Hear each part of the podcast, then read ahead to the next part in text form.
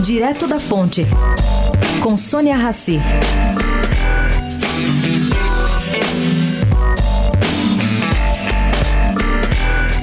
Pedro Guimarães, presidente da Caixa, tem encontrado uma boa receptividade junto aos bancos credores do Odebrecht para se tentar, em conjunto, encontrar uma solução para novas garantias calçando a dívida das empresas do grupo Odebrecht com o banco.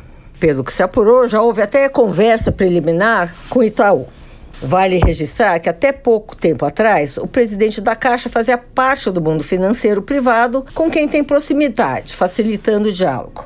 Caixa Votorantim estão atrás de garantias equivalentes a dos outros bancos credores do Odebrecht, todas asseguradas por ações da Braskem. Sônia Raci, direto da fonte para a Rádio Eldorado.